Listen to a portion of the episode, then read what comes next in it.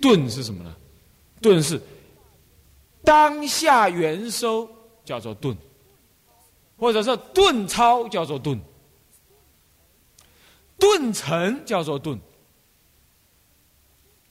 啊，当下元收，当下不假方便，立那刹那，这个法就是，这叫顿，懂吗？我不假方便就叫顿，顿懂意思吗？自圆自顿的法门，自直结的法门，那么则莫若念佛求生净土。他直接这么说了，那懂意思吗？懂意思吗？换句话说，自圆自顿自直结的妙法，就是念佛求生净土。所以说，印光大师所说的就是，就是从偶益大师这边说过来嘛。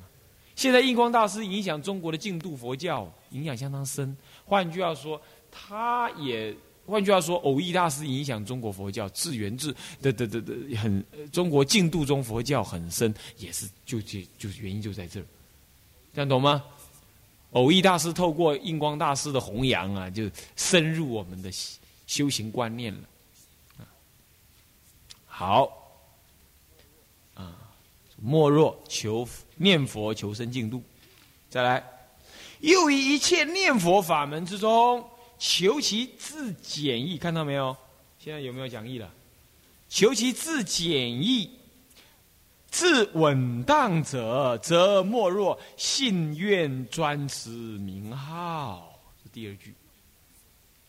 又一切念佛法门，怎么会有一切？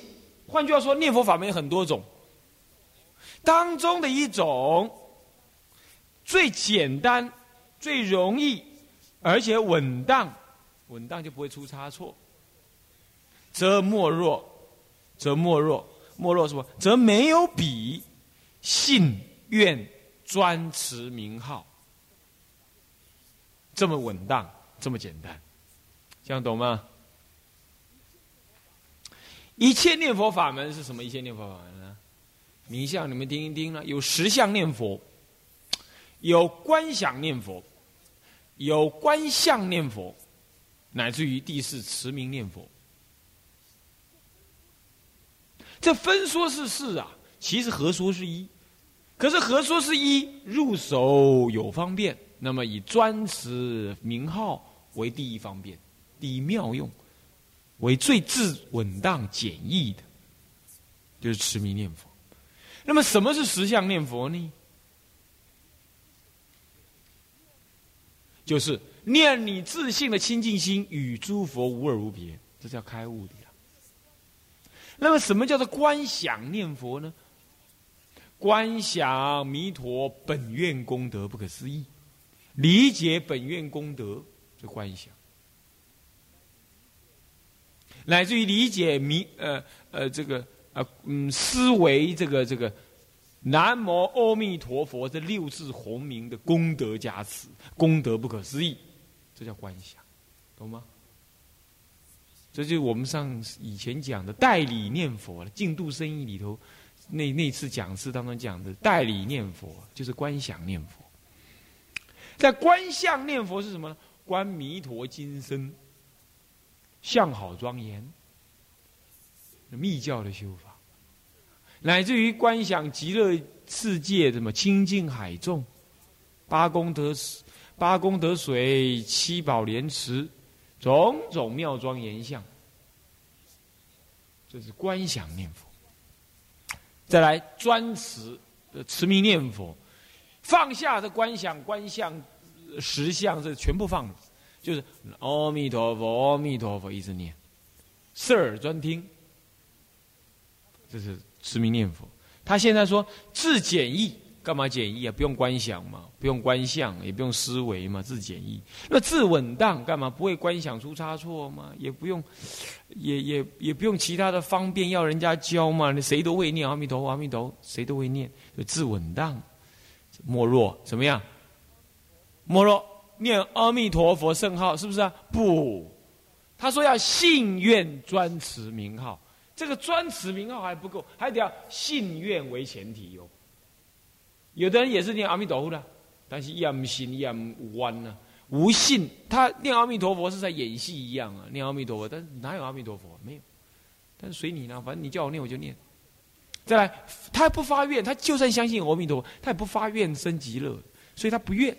所以要现在讲的自简一字稳当是信愿持名三个合在一块儿，有信有愿的持名佛号，懂吗？信什么？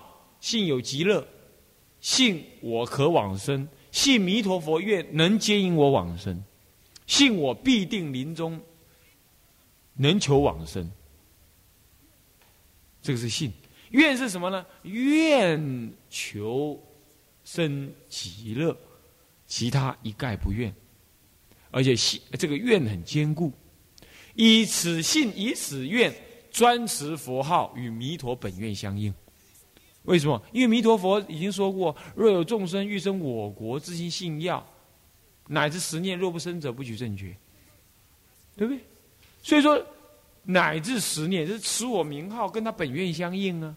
所以我因为信，我因为愿，所以我要随弥陀的本愿而持名念佛。这四十八愿里头的第十八大愿王当中所提的。所以我当然我就专持佛号，我相信弥陀的本愿不虚，我愿意行持弥陀本愿功德，所以我就念佛号，以满足我的信与愿，这叫做信愿持名，这样懂吗？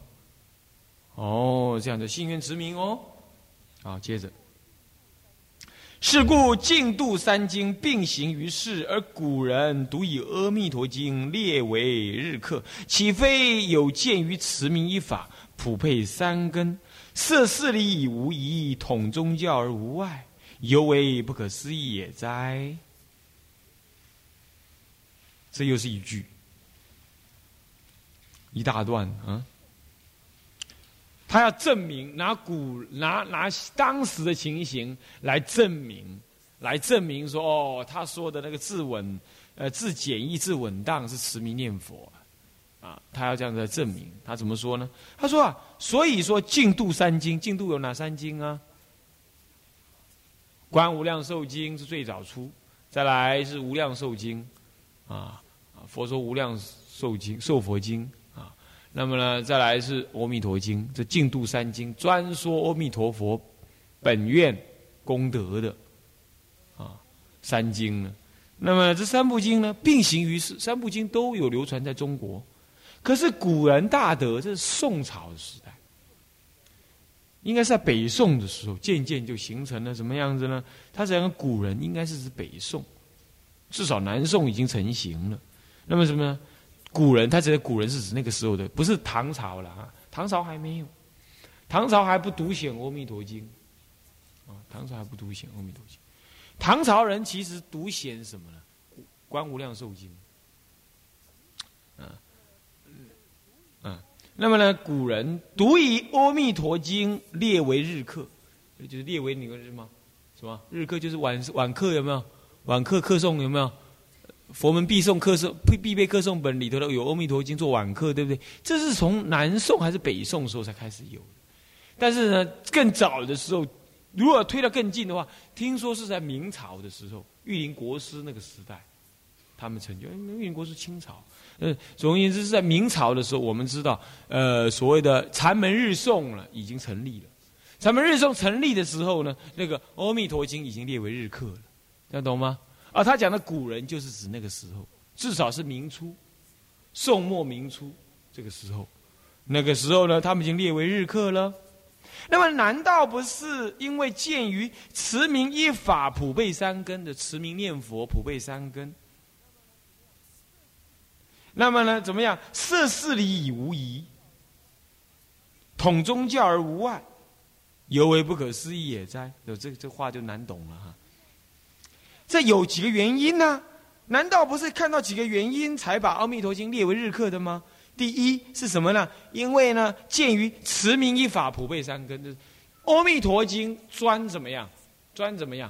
专门提倡什么呢？念阿弥陀佛，时时名号若一日乃至七日嘛，对不对？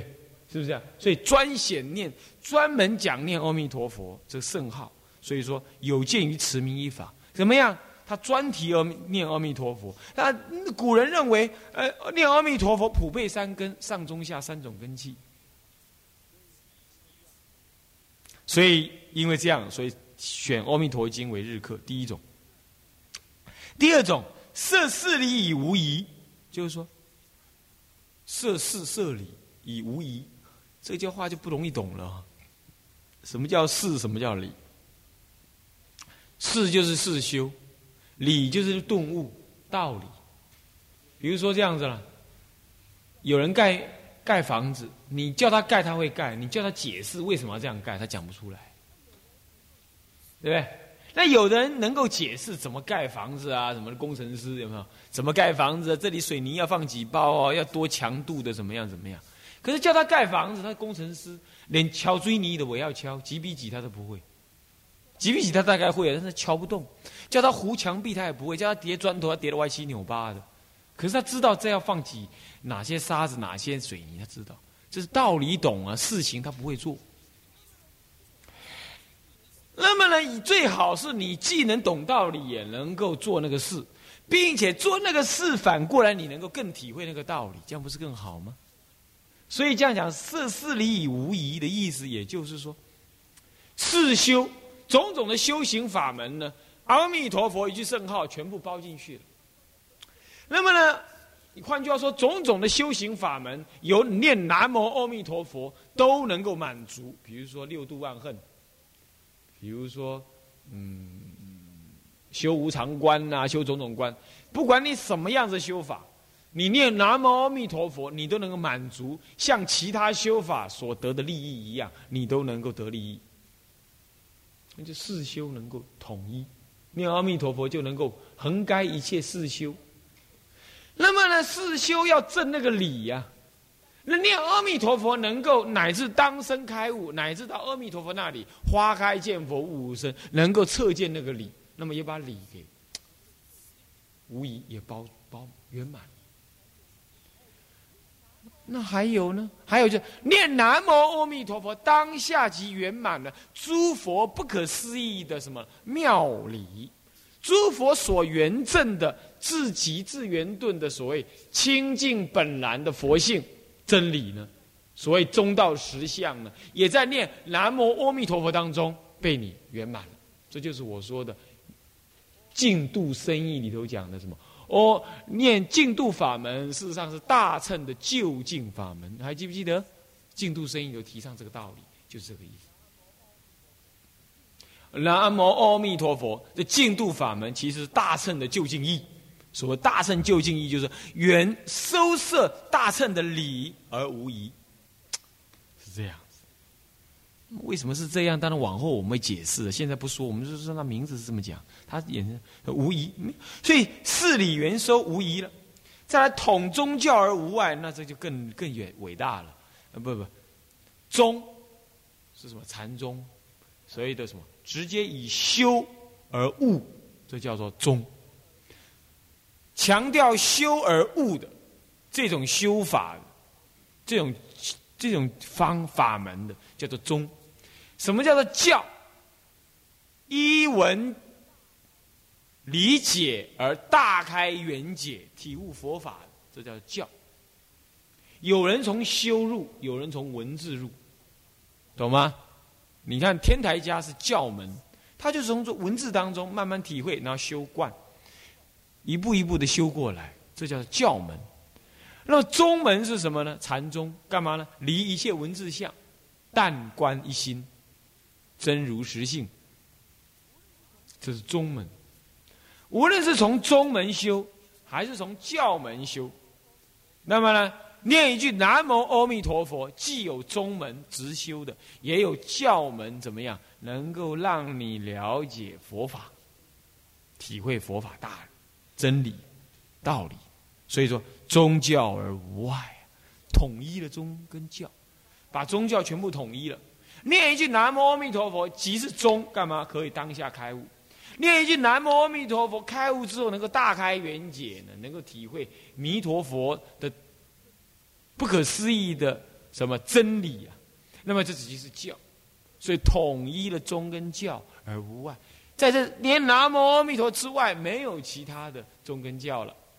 这是在赞叹持名念佛了，所以尤为不可思议也哉。所以说，这个念南无阿弥陀佛呢，尤其是不可思议的法门。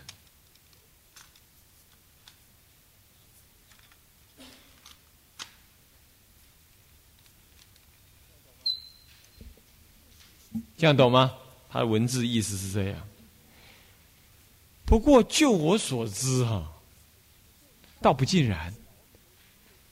当时之所以把《阿弥陀经》列入日课，无看最主要原因是因为它短。你总不能《弥陀三经》当中最短的就是《阿弥陀经》，那么最这么长的，我那那那《无量寿经》上下卷，是吧？乃至于《观无量寿经》也是很长。那的确的啦。《弥陀经》里头称念弥陀名号，确实是三经当中它特显啊，它特写。所以说应该有两个原因，一个原因也是因为《弥陀经》的精简易赅啊，而且词理周备，而且理事圆周啊，最主要是这样。它里头提倡的信怨恨啊，很明显，这叫你起修呢，很明显。那么《无量寿经》呢，事实上在起信愿。行呢，也毫无差别，也毫无差别。不过它广说，它是《弥陀经》的广说，懂吗？所以这样子一广说了，你要列入日课啊，很难呐，很难。在我的看法，《阿弥陀经》跟《无量寿经》是没差别的，一样都讲性怨恨，但是因为《弥陀经》呢，它直接就提起性怨恨，它不说那些内部的礼仪。也不讲因地，因地的弥陀法藏比丘修行的事情。那么呢，无量寿经是讲因地的，讲因地法，因地法。那么呢，对现在的那个众生性根薄弱的人呢，是还要提倡提倡才好。观无量寿呃无量寿经要提倡提倡才好，你这样才会知道阿弥陀佛不可思议在哪里，懂吗？那么弥陀经呢？不提阿弥陀佛的不可思议，他只是说不可思议，你要信。诸佛共赞，你要信。那你信不过啊？你不晓得原因，你信不过。啊现在人更惨，信根不利，懂吗？不利，他不信不过，所以要补助那个观无量寿，呃，要补助无量寿经，这样子。不过不管怎么说啦，人家偶益大师他现在要解阿弥陀经，当然要专门赞叹阿弥陀经。嘛这是理所当然，经与经之间各有特长呢。你不要因为这样看，你就认为说阿弥陀经唯一重要，那像无量寿经不重要。因为对你这个现在的根基来讲，搞不好无量寿经也嘛也很重要，因为你它是对你起信的嘛。哦，你知道四十八愿愿愿是怎么样啊？阿弥陀佛当时做法藏比丘怎么修啊？他怎么这里头的因地啊？你要理解，你才会信得深。这这个是我们对偶一大师所说的，我们要看今天的情形不同而说。古来著述，他现在就这里就一段就结，上来一段就结束，叫赞扬经阿弥陀经了。上面是赞扬阿弥陀经就结束了。他下面这一段是要说明说，他为什么还要造要解的原因，以及他造要解的特点在哪里。他下面要说的，他说，他说。他说：“古来著述啊，代不乏人。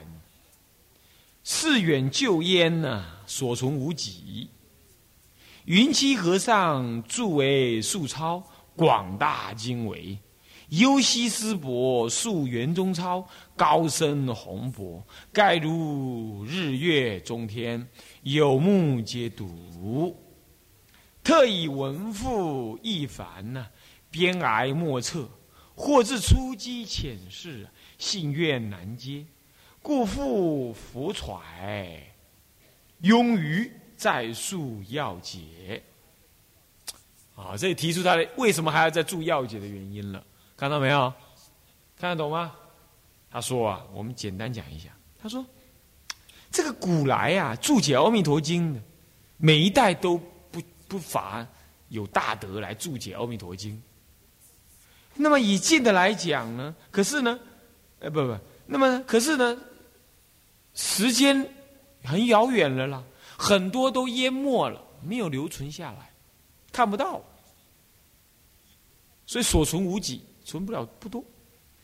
那么眼前有存的，他的他的他所私塾的人，云栖和尚、云栖朱红，也就莲池大师，莲池大师。啊，莲池和尚是他的和尚，很有意思。为什么叫他的和尚？他在他的塔前面剃度的。他在他的塔前面剃度，他就他一直把他当做和尚。理论上说这样是不合法的啦，死的人怎么能够帮你剃度呢？当时他还没学戒，他就这样干。他这样做了，他还是尊他为和尚，由心所私俗的了，由心私俗的。所以称他为和尚，其实他跟他根本没有关系，因为他要去找。找云栖和尚的时候，云栖大师也就云栖朱红莲池大师已经圆寂了，可是他尊他为和尚，他著了什么呢？《阿弥陀经》书抄，后来又有他的弟门人写为书抄演义，哦，有够有够累，他已经写书抄，再来替替书抄再解释，就在演义。那么呢，怎么样？他说这个书抄呢，怎么样？广大经纬啊，很广博，很浩大。很精细，很维，很精，很维系，这是用儒家的什么？嗯，为精为一啊，是这样子。呃，精而维啊，就是说很很精确，很细微，很庞大这样子。优西师伯，优西是谁？优西传灯，是他师父的师兄弟，所以他号称师伯。优西师伯，优西传灯。是明朝很有名的一个天台的一个大师，他写那个啊《无我术》《因果经》《无我术》，是天台的传人。偶益大师的天台天台家的身份，天台传人的身份，很有可能就是优西大师他的师伯传给他的，他的师伯传给他。这是优西师伯，优西大师，他是天台家人。他解《阿弥陀经》解什么？圆中超，《阿弥陀经》圆中超，圆而中。天台家讲藏通别圆，圆为最高，所以用圆。那么讲什么呢？真俗中地，真俗中三地，以中为第一义地，所以中道实相第一义地，所以是自圆至中的什么呢？《阿弥陀经》。所以圆中抄，把《阿弥陀经》放在自圆自顿最圆满的教法当中，把《阿弥陀经》立为圆教法门，立为中道实相法门，所以叫做圆中法门，圆中抄。为什么他这样做？因为优西大师、传灯大师天台人，天台人当然用天台最高了义的圆中法门的，就圆教的立场来看《阿弥陀经》。以这原教的角度来解《阿弥陀经》，那么以中道实相义来彰显《阿弥陀经》的深意，所以叫做圆中抄，这样懂吗？那么这个抄呢很好，但是太深了，高深宏博啊！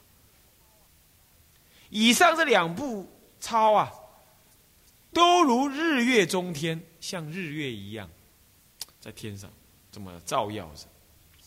有目皆睹，我把基本上都看丢，表示他们的 内容很好啊。那么可是呢，特以就是说，可是啊，但就是因为这样啊，所以呢，啊，因为这样啊，呃，可是因为这样啊，因为因为文赋啊，文赋就是说文很多啊，而义繁呢，这义理相当的繁深呢，繁重很多。边挨莫测，这这这这边挨莫测，就是不不不讲到哪里去了啦，都不晓得他讲到多深多远去了啦。那么呢，或字或者就是他不敢肯定，表示他谦虚嘛，不敢说这么肯定。那有可能呢，使那个出击的人呐，怎么样呢？出击的人，或者是浅视的人，是吗？浅视的人呢，就是那个。思想很浅的人，不能理体会很深的这些人，怎么样呢？信愿难接，生不起信心来，那看不懂嘛，生不起信心。那生不起信心，当然你就没有愿心，所以信愿难接，就是上不去，上不去，懂吗？不能升起信愿。在偶益大师的立场上来看，净度法门最重要就是信愿。你信愿不成，你念的念阿弥陀佛，念的雨打不进，风吹不入，这也没用。信愿是最重要的。那现在信愿难接，那表示意思也就是说。这样子两步抄啊，还有缺失。这个呢，浅视之人、跟略之人不能得利益，懂吗？这样懂意思吗？这个可不是否定大师前面两位大师啊，不是，而是说看根基的需要。这样知道吗？好，那么呢，他就说这样子。故浮揣庸于啊，浮揣懂意思吗？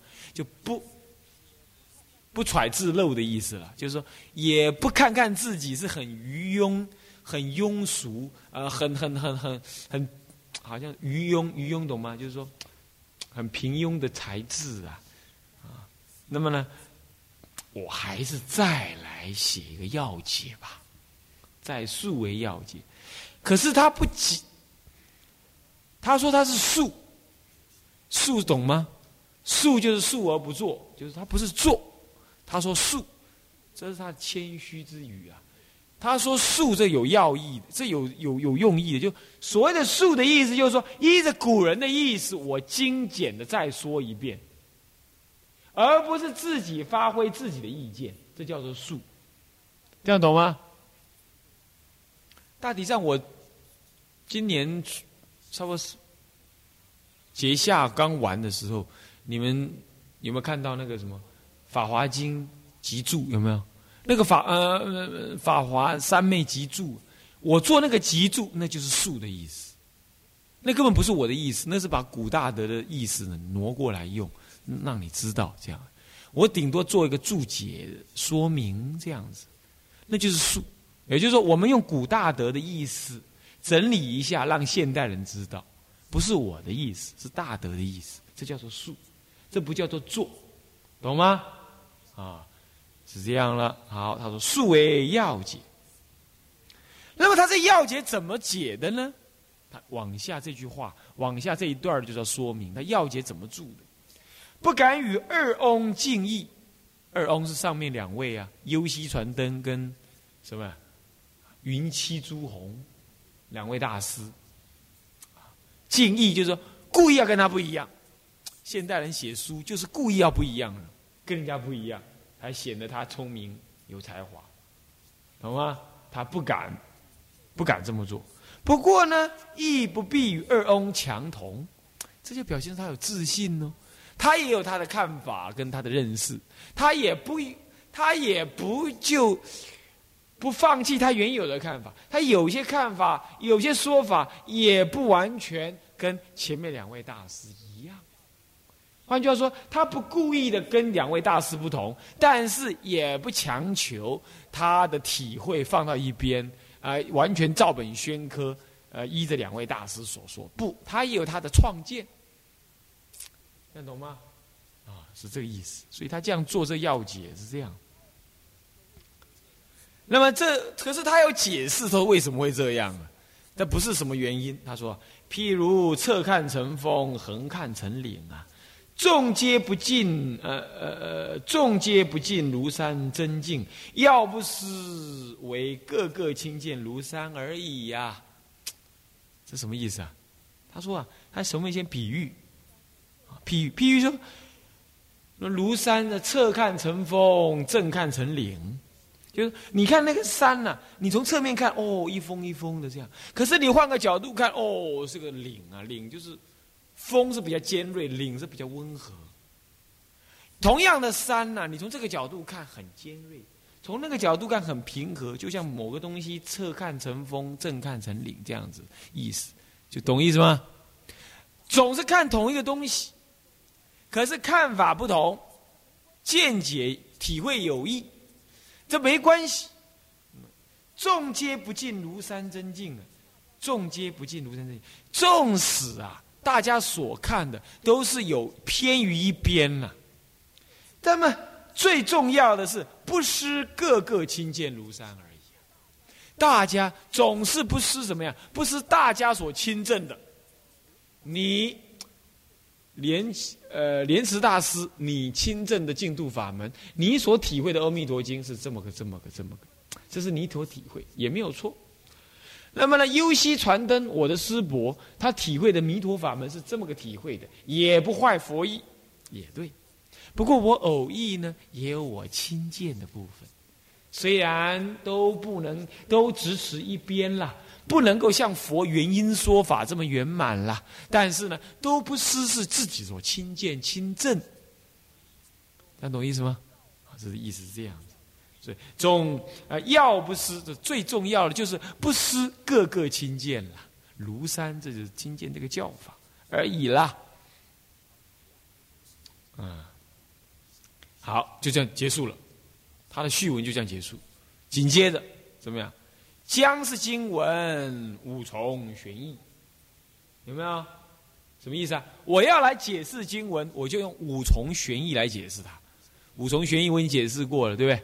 五种五个层次的什么深的道理来看这部经，从什么明体中用相，从四明变体明中论用判相。所以明体中用相这五者，来解这部经啊。四名，